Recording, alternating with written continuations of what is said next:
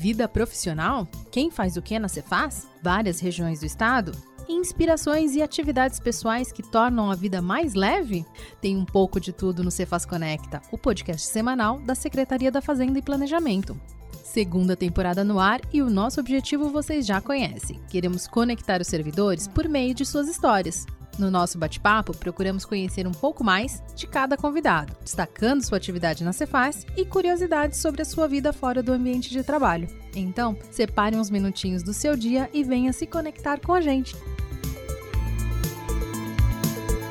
Olá, eu sou Amanda Barbosa da Ascom. Estamos começando mais um Cefaz Conecta. E neste episódio, a nossa convidada vai contar como funciona o centro de despesas trabalhando com pagamento de servidores da Cefaz e de outras secretarias do Estado. Fora da Cefaz, ela gosta de eternizar artes, seja nela mesma ou nas pessoas. Apaixonada por tatuagens, ela vai falar sobre esse hobby e como se tornou tatuadora. Quer saber mais? Então fique ligadinho que o bate-papo de hoje está mega legal. Graduada em Administração de Empresas pela Universidade Cruzeiro do Sul, antes de entrar na Cefaz, ela trabalhou no antigo Banco Pan-Americano como auxiliar de cobrança e um atacadista de ferragens como auxiliar de escritório. Em 2008, ela entrou na Cefaz e desde então atua no Centro de Despesas como assessora de apoio fazendário. Seja bem-vinda, Fernanda Mineu.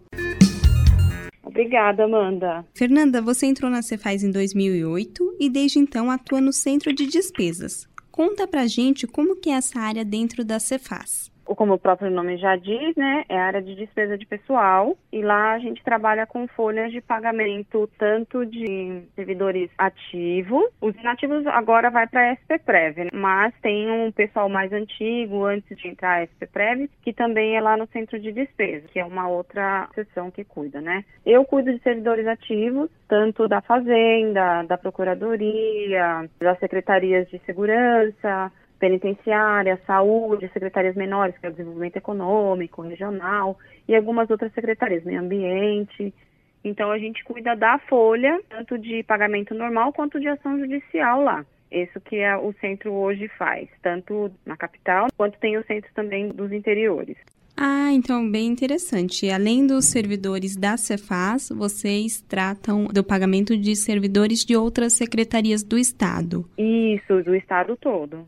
E no interior também tem os centros de despesas regionais. Isso, isso, isso mesmo. Ah, bem legal, Fernanda. E o seu dia a dia no trabalho, como que é?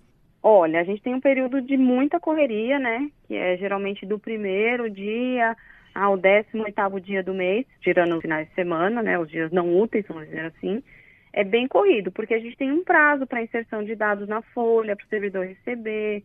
Então, assim, se a secretaria, e a gente depende muito da secretaria em si, né, de cada unidade que a gente fala, de mandarem os dados né, através do sistema para nós. Hoje a gente trabalha com sem papel, tudo online, tudo ficou muito mais rápido, mas antigamente a gente trabalhava com papel físico. Então, todas as secretarias imprimiam os seus formulários, pedidos, inserção de dados de sistema e mandava para o centro de despesa. E a gente fazia inserção conforme ia chegando. Mas tudo assim, tem, tem a data fim, né? O limite.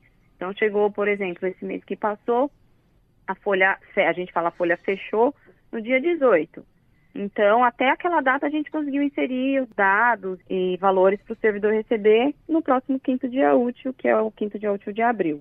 Passando dessa data, não, não recebe mais. Aí só em abril, quando a folha abrir novamente, que a gente diz, e aí a gente vai continuar fazendo inserção para os servidores receberem em maio. Ah, bem legal. Então, vocês dependem também das outras secretarias mandarem tudo certinho conforme isso, os servidores, os, todos isso, os dados. todos os dados, isso. Porque é que nem frequência, se o servidor teve falta, se ele tem alguma gratificação para receber, tudo vem das unidades. Cada secretaria tem as suas unidades, por exemplo, a saúde. A saúde tem vários hospitais. Então, cada hospital tem o seu núcleo de pessoal, seu departamento de recursos humanos, e lá eles cuidam daquele hospital. Então, eles têm que fazer toda a frequência, toda a inserção de dados, se a pessoa teve falta, se o servidor faz jus àquela gratificação, tudo tem publicação de DO, né? Então, assim, cada unidade cuida dos seus funcionários e a fazenda cuida da folha de todo mundo. Ah, bem interessante. É um no ciclo. No caso centro de despesa. E a fazenda é o centro ali que vai é, disseminando aí os pagamentos. Isso, isso mesmo. Bem bacana, Fernanda. E como que foi a adaptação no teletrabalho? Olha, como a gente já estava se adaptando com o sem papel, estando presencial, foi um pouco mais fácil, porque a gente não dependia mais do papel físico, do, dos formulários, das apostilas que a gente diz ali do papel físico. Então ficava mais fácil para a gente analisar o computador em casa, a gente tem acesso sem estar conectado na rede da fazenda. Foi mais difícil foi se adaptar com o equipamento, eu acho, e o espaço físico. Por quê? Na fazenda você tem uma mesa grande, pelo menos onde eu trabalho, eu tenho esse acesso. Computador um pouco mais potente que o que a gente tem em casa, você tem mais espaço, você tem aquele espaço só para trabalho, você não precisa ficar dividindo, olha, agora eu vou trabalhar, daqui a pouco tira o computador, põe outras coisas na mesa, não precisa ficar disputando espaço em mesa de cozinha, mesa de sala, aquela coisa. E a cadeira mais confortável, com certeza, lá no, na, na Cefaz. Em casa é tudo meio que adaptado, lógico. Tem que se adaptar e tem que trabalhar com o que tem, né? Foi até tranquilo, porque eu não tenho dependência de nenhum documento físico. Eu não preciso estar na responsabilidade de trazer um documento para casa e de repente acontecer alguma coisa, molhar ou rasgar, perder. Então, com o documento online ficou muito mais fácil. Ah, é bem bacana. Sem papel, então, facilitou super aí a muito, vida de vocês. Muito, muito. Agora a gente vai dar uma misturadinha no nosso Cefaz Conecta e vai falar da sua vida fora da Cefaz. Você tem como hobby tatuagem. Há três anos, é isso mesmo? Isso, Conta pra isso gente. Mesmo. É assim, eu sou uma apaixonada por tatuagem, né? Tanto que eu tenho várias. E o meu irmão mais velho é tatuador. Ele já tatua há muitos anos. E eu tava sempre ali de olho, sabe? Por gostar muito da arte e ter as minhas marcas. Cada tatuagem tem um significado, foi uma fase. Às vezes eu esqueço alguma coisa, às vezes eu paro para pensar nas minhas tatuagens e falo, nossa, essa tatuagem eu fiz em tal época, que eu tava acontecendo isso, isso isso, eu tava desse jeito, eu tava em tal relação, eu tava com tal pessoa. Então traz muita memória. Eu tava, a, a idade, né, o tempo vai passando. Eu comecei a tatuar com 18 anos, a me tatuar, né? Então, quer dizer, nada, nada são 15 anos já de tatuagem, de ser marcada por alguém.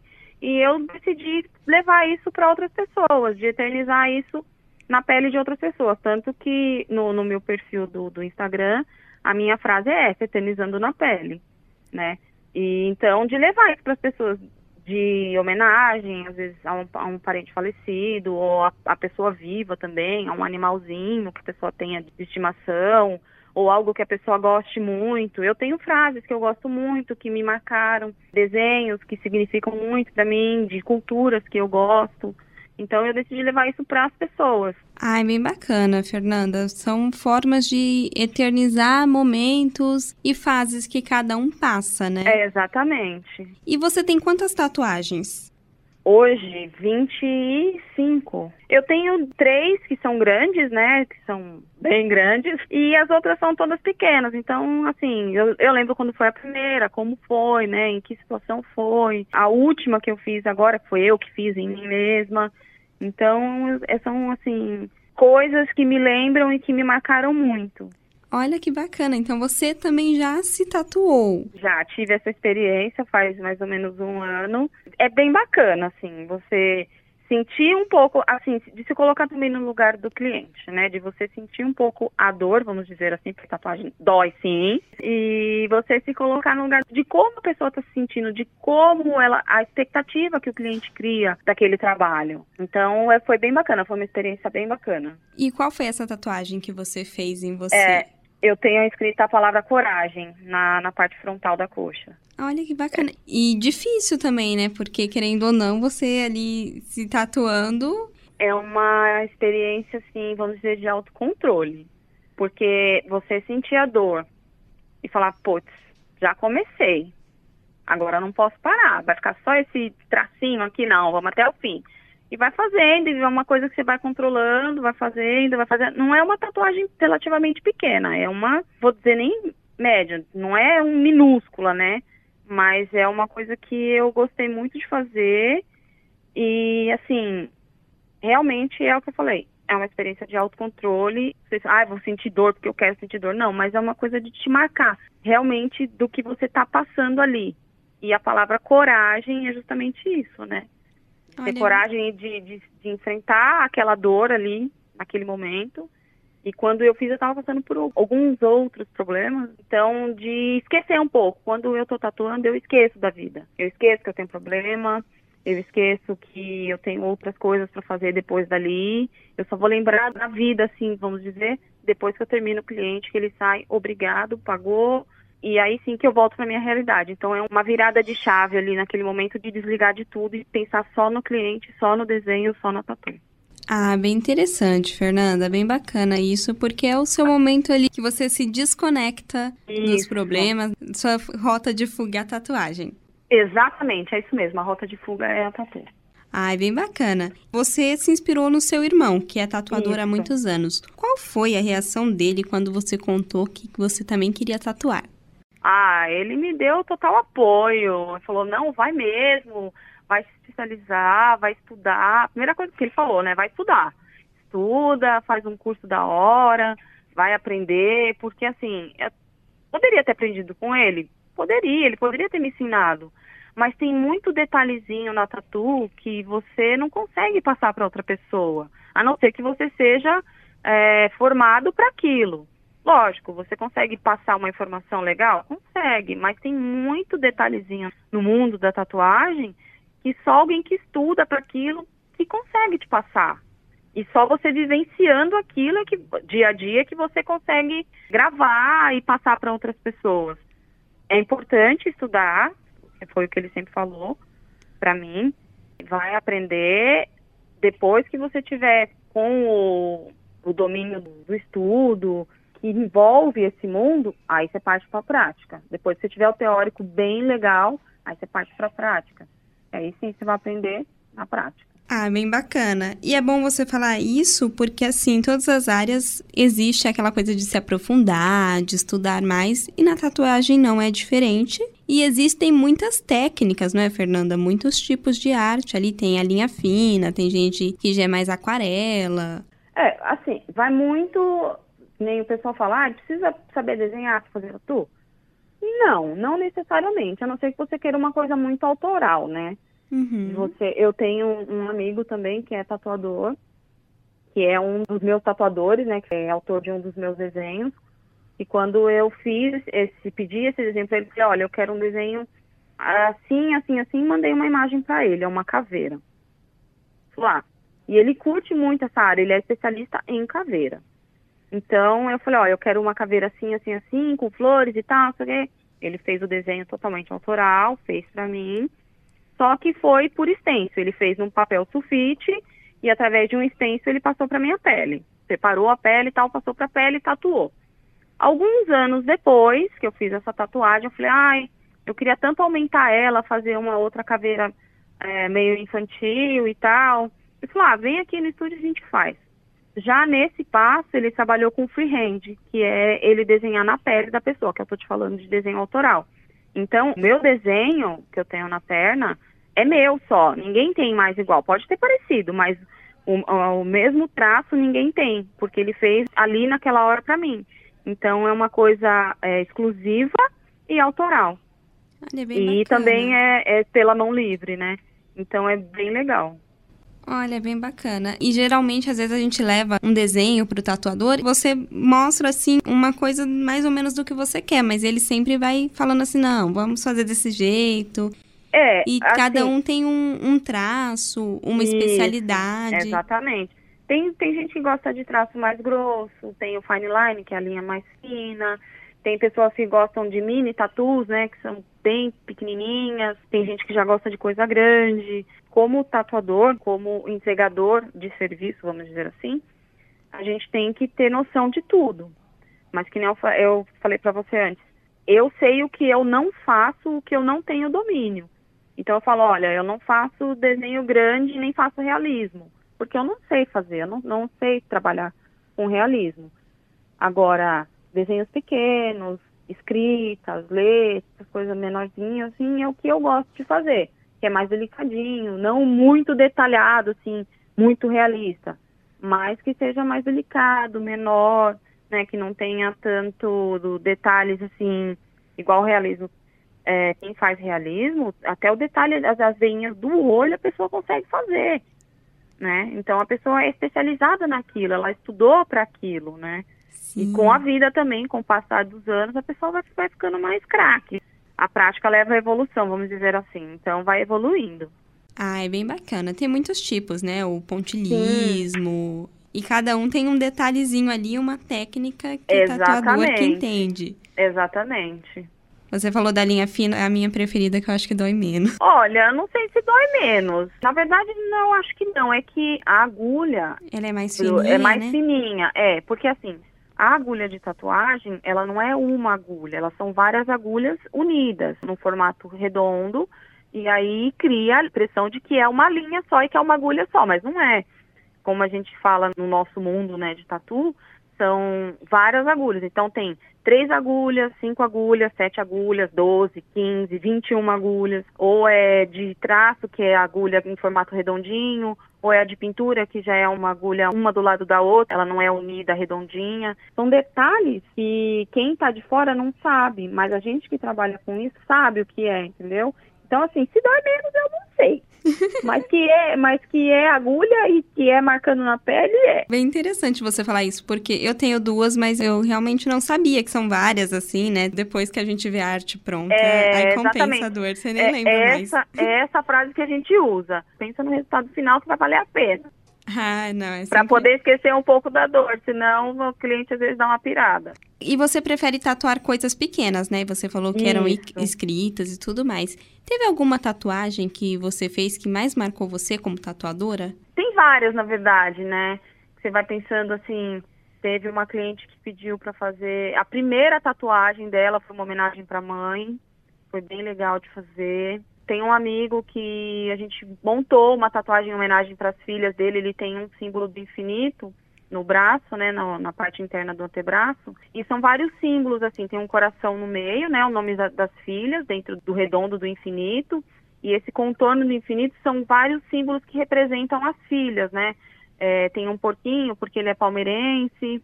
Aí tem um, uma clave de sol, que elas gostam de, muito de música e ele também curte um lacinho para cada uma. É bem legal, assim. É, tem o trevinho de quatro folhas, a volta do infinito, são vários símbolos que representam a relação dele com elas e o nome das duas. E, assim, repetido tanto de um lado quanto do outro. Então, foi, essa foi bem legal de fazer. Uma coisa meio autoral, minha, né, e dele, uma ideia nossa, e exclusiva. Ninguém tem igual. Nossa, bem bacana. E várias coisas assim que remetem ali à vida dele, que... Isso, com as filhas e tal. Foi, foi bem legal de fazer essa. Fora assim, as escritas, símbolos de time, é, você vê que a pessoa realmente é apaixonada pelo time, frases de automotivação. A última que eu fiz foi o Stitch, do desenho Lilo Stitch. A menina gostava bastante, aí com a palavra Ohana, de família e tal. Foi bem legal, é uma coisa bem legal. Ah, bem bacana. E também tem muitas coisas que às vezes marcam é não só quem está se tatuando ali, homenageando alguém e tudo mais, mas vocês também que estão ali eternizando a arte Exatamente. na pessoa, né? Exatamente. E como que você concilia esse hobby das tatuagens com o trabalho da Cefaz? Olha, só tendo de final de semana, geralmente de sábado. Por conta da pandemia e por eu ser do grupo de risco, eu não tatuo já vai fazer quatro meses. Eu fiquei de março a novembro sem tatuar. E aí agora também por conta dessa nova onda, né? Aí eu prefiro não atender ninguém, né? Até isso tudo realmente passar e eu voltar para tatu. Então já faz mais ou menos uns quatro meses que eu não tatuo. Imagino eu que você tá já ansiosa, não vendo a hora disso ah, tudo passar. Com certeza, com certeza. Não vejo a hora disso passar para voltar, atender meus clientes, certinho, com segurança. E você tem alguma página nas redes sociais que possam seguir para ver seu trabalho? Tem o perfil do estúdio, né, no Instagram, que é rockUrbanTatu. Tem alguma tatuagem que você sonha em fazer e você ainda não fez ou ninguém ainda pediu? Prefiro lidar muito com a vontade da pessoa. Lógico, eu tenho desenhos que eu gostaria de treinar, né? Eu tenho uns desenhos separados, geométricos, eu tenho um primo que também desenha pra caramba e ele faz uns desenhos bem legais, assim, meio. Ele pega uma, tipo, uma foto e faz só o traço daquela foto, mas como se fosse um meio que um grafite, sabe? Fica bem legal. E eu tenho vontade de fazer um desenho desse em alguém, mas ainda não tive a oportunidade. Ah, bacana. E você tem mais alguma que você queira fazer? Eu fazer, não. Mas ainda tenho vontade de fechar o meu braço. Eu tenho um gato no braço direito, né, no antebraço. E terminar do meu filho, que eu tenho no antebraço esquerdo. Fernanda, adorei nosso bate-papo. Saber Eu um também pouquinho aí muito. mais sobre o seu dia a dia na Cefaz e o seu mundo fora da Cefaz nas tatuagens. Uhum. E eu queria, antes de encerrar, que você deixasse uma mensagem para os servidores. Primeiro, relacionado a, a esse vírus, né? Se cuidem, se protejam. Acho que é isso, assim, de você se entregar, né, para aquilo que você gosta, fazer o que você faz com amor, com carinho. Ter, sim, esse ponto de fuga, como eu tenho as tatuas, ter um, um, um ponto de fuga fora da Cefaz. É um trabalho, é um hobby, vamos dizer assim, é, é um trabalho, porque eu entrego, eu tenho que entregar um, uma- um produto de qualidade para o meu cliente mas não deixa de ser um hobby, um ponto, uma rota de fuga, como a gente já falou aqui. Então, se entreguem, façam com amor tudo aquilo que vocês fazem, independente se for na Cefaz ou fora dela. E, acima de tudo, se protejam, se cuidem, protejam muito quem vocês amam, muito mesmo. Esse foi o Cefaz Conecta dessa semana. Espero que vocês tenham gostado de conhecer um pouco mais sobre a Fernanda e sobre a rota de fuga dela em eternizar a arte na pele das pessoas. E se vocês também têm alguma rota de fugas como a Fernanda, faça que nem ela. Manda um e-mail pra gente, imprensa@fazenda.sp.gov.br, que nós e a casa toda vamos adorar conhecer um pouco mais sobre você. Um beijo e até a próxima. Se cuidem.